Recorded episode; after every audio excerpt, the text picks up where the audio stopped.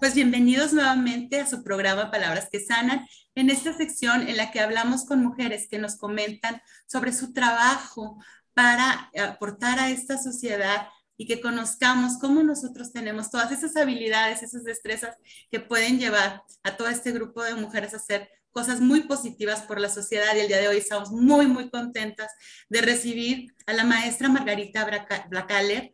Bienvenida, Maggie, a nuestro programa. Al contrario, muchas gracias a ti, Nicte, y bueno, pues un saludo a todas las mujeres que, que nos ven y nos escuchan. Muchas gracias por estar con nosotros. Pues ustedes saben que la maestra Blacaler es la nueva encargada del Instituto Chihuahuense de la Mujer. Estamos muy contentos de que haya estado con nosotros desde este inicio para saber todos sus planes y todo lo que quiere hacer. La maestra Blacaler, pues es licenciada en Derecho por el Instituto Tecnológico de Estudios Superiores de Monterrey, y cuenta con una maestría en Ciencias de la Familia, con mención de excelencia por su desempeño. Muchas felicidades, Mague. Muchas gracias por estar aquí. Y pues yo te quiero preguntar, ¿quién es Ana Margarita y qué te llevó a trabajar por las mujeres y la familia? Bueno, pues yo soy Mague, Mague Blacayer. Soy mamá de, tres, de tres preciosos hijos. Eh, y bueno, pues soy una mujer incansable, trabajadora. Definitivamente, desde muy pequeña, mis padres me inculcaron el valor del trabajo, el valor de, de formar equipo, de ser un equipo y de entender que pues venimos a este mundo con dones, que venimos con talentos, que venimos con, con, con muchas, muchas, muchas cosas que, que, que aportar y que solamente mediante el servicio es como, como nos podemos realizar como personas. Entonces, ¿qué me llevó a esto? Pues yo creo que ha sido toda una, pues es una carrera de vida, es una causa, es una vocación. Este, uno nace y vas, vas creciendo y vas conociendo distintas realidades y te vas preguntando pues justo eso, ¿no? O sea, ¿quién soy? ¿Para qué estoy aquí? Eh, y en ese camino, pues yo, yo descubrí que algo muy importante en mi vida es justo el servicio a las mujeres y sus familias. Considero que, que existen realidades muy distintas para, para muchas, muchas, muchas familias, no solamente en nuestra ciudad, en nuestro estado, sino en el mundo. Pero también considero que el mundo se puede ir mejorando y lo podemos ir cambiando en lo local, en lo que nos toca hacer. Entonces, pues esto básicamente es, es quién soy y, y, por qué estoy aquí. Muchas gracias, Margarita. Sí, es muy cierto el estar cercanos, el apoyar desde donde estamos, ¿verdad? Muy importante. Y entonces, ¿cómo contribuyen las mujeres al desarrollo social y económico? Pues es que contribuimos en todo.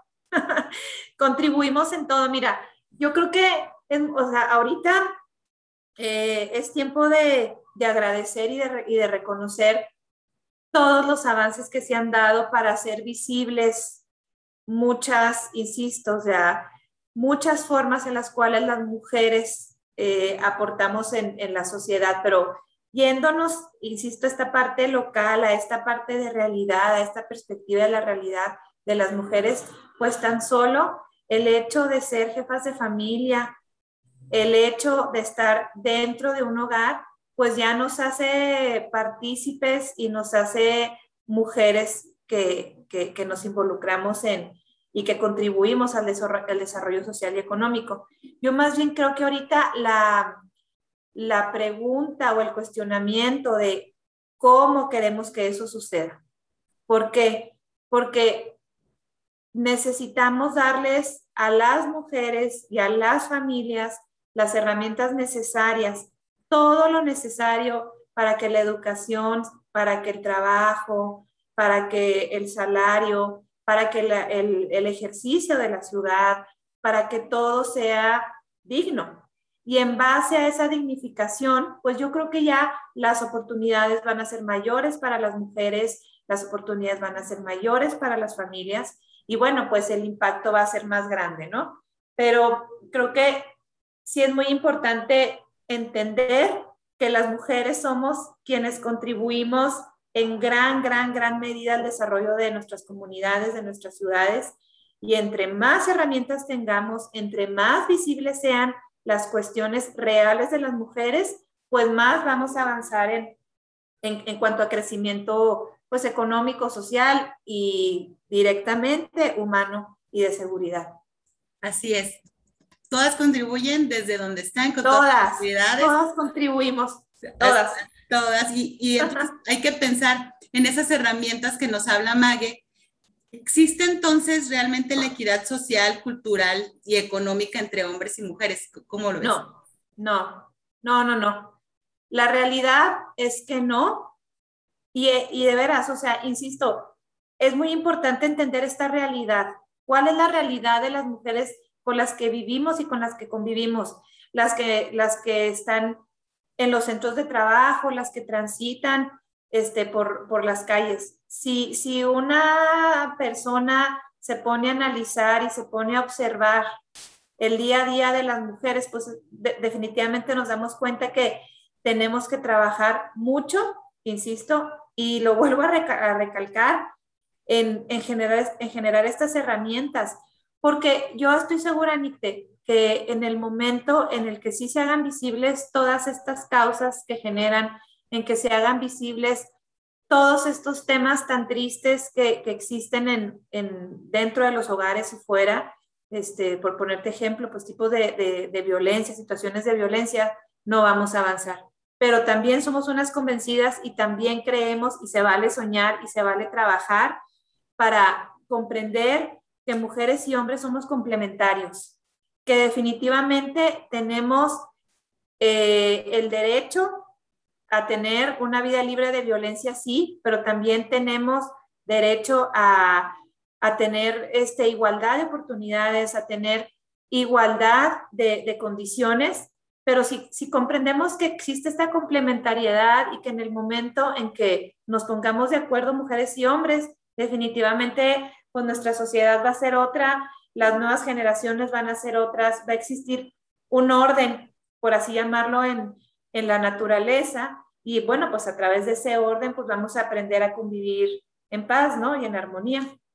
Pero sí nos falta mucho y bueno, pues aquí a través de del gobierno municipal, nuestra, perdón, del gobierno estatal, nuestra gobernadora, este, la maestra María Eugenia Campos Galván, pues ha sido mucho, muy enfática en, en trabajar muy, muy fuerte, en estar muy, muy cercanas, en coordinarnos, no solamente el Instituto Chihuahuense de las Mujeres, sino realmente coordinarnos con todas y cada una de las secretarías, de las instancias, de los niveles de gobierno, la academia, este, el, empresariado, eh, organismos de la sociedad civil, pues para ir reconstruyendo este rompecabezas y que de esta forma, pues bueno, este, el acceso a la igualdad y, todas estas brechas de, pues sí, de, equidad que existen entre mujeres y hombres se vayan reconstruyendo para ya ir este, de la mano. Qué, qué, bien, qué bonito que sea un trabajo transversal, que todos estén involucrados y qué bueno que decíamos eh, en este año que la cabeza, el líder de, de, este proyecto sea una mujer que tiene la sensibilidad para todos estos temas, es algo muy bueno. Otra mujer también con Mague, y pues eres una mujer trabajando en pro de otras mujeres desde hace mucho tiempo, entonces eres sensible a estos temas. ¿Cuáles son las situaciones que has visto en tu labor que consideras que requieren una atención más inmediata? Inmediato, insisto, de manera inmediata visibilizar. Comprender, comprender que no estamos hablando de historias lejanas, comprender que estamos hablando de mujeres de carne y hueso que viven y conviven con nosotras en, en, nuestra comunidad. De inicio eso es bien importante. Algo bien importante también, ponerle nombre a las cosas. ¿Por qué? Porque durante mucho tiempo se han invisibilizado muchas cuestiones. Ahorita tú lo, tú, tú lo comentabas al, al iniciar la, la, esta plática que pues me está gustando mucho. Em, las mujeres, por esta, este, pues sí, es como una, es un tema muy cultural. Las mujeres eh, siempre estamos cargándonos todas las responsabilidades que de inicio pueden ser compartidas. ¿Qué sucedió ahora con la pandemia, con el COVID-19? Eh, situaciones mucho muy complicadas, desde el tema económico, mujeres jefas de familia que luego ya, este, pues les fue imposible este, acceder a recursos económicos o bien quienes sí podían trabajar y que, y que tenían que, que hacerlo desde sus casas, pues estaba también ya toda esta, eh, pues sí, insisto, o sea, nos autoimponemos muchas cosas, queríamos obviamente cumplir con nuestra responsabilidad económica a través del trabajo, pero también el cuidado de, de, las hijas, de los hijos y luego también todo el tema escolar. Y eso me refiero a una realidad, por así llamarlo, ideal. Pero si nos vamos ya a una realidad en donde no se hace visible la violencia en contra de las mujeres, en donde no se hace visible la falta de acceso a la justicia, en donde no se hace visible que, el acceso a la educación pudiera ser em, bajo, por así decirlo, y que, muchas mujeres de las distintas comunidades solamente pueden acceder a educación primaria, este, en su mayoría, muchas de ellas, este, si no hacemos visible justo lo que decimos de que sí, Em, trabajamos, llevamos el dinero, llegamos, llevamos este sustento económico a nuestras casas, pero podemos dar más si no estamos dentro de un ambiente libre de violencia, pues yo creo que para mí eso es lo más importante, insisto, entender esta perspectiva de la realidad, porque si no conocemos la realidad y no la comprendemos, no vamos a poder solucionar ni vamos a entender lo demás. Sí, pues hay que eh, generar una sociedad que tenga un poquito más de empatía, entendimiento en ese sentido.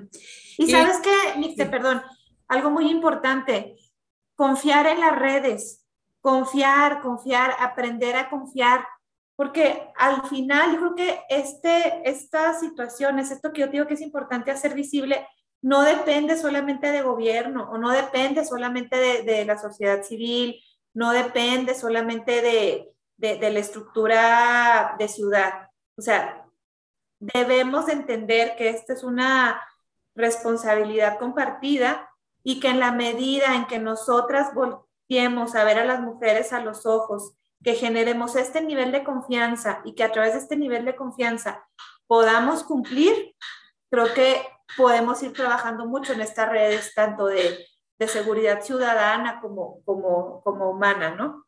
Sí, mujeres apoyando mujeres. ¿Cómo podemos apoyar para generar mejores espacios para las mujeres desde nuestro entorno? Desde nuestro entorno en todo lo que hacemos. Considero que, que, que la vida se construye minuto a minuto. Considero que las decisiones, las grandes decisiones, las vamos haciendo con decisiones pequeñas en el día. Entonces, nosotras como mujeres, pues eso es muy importante.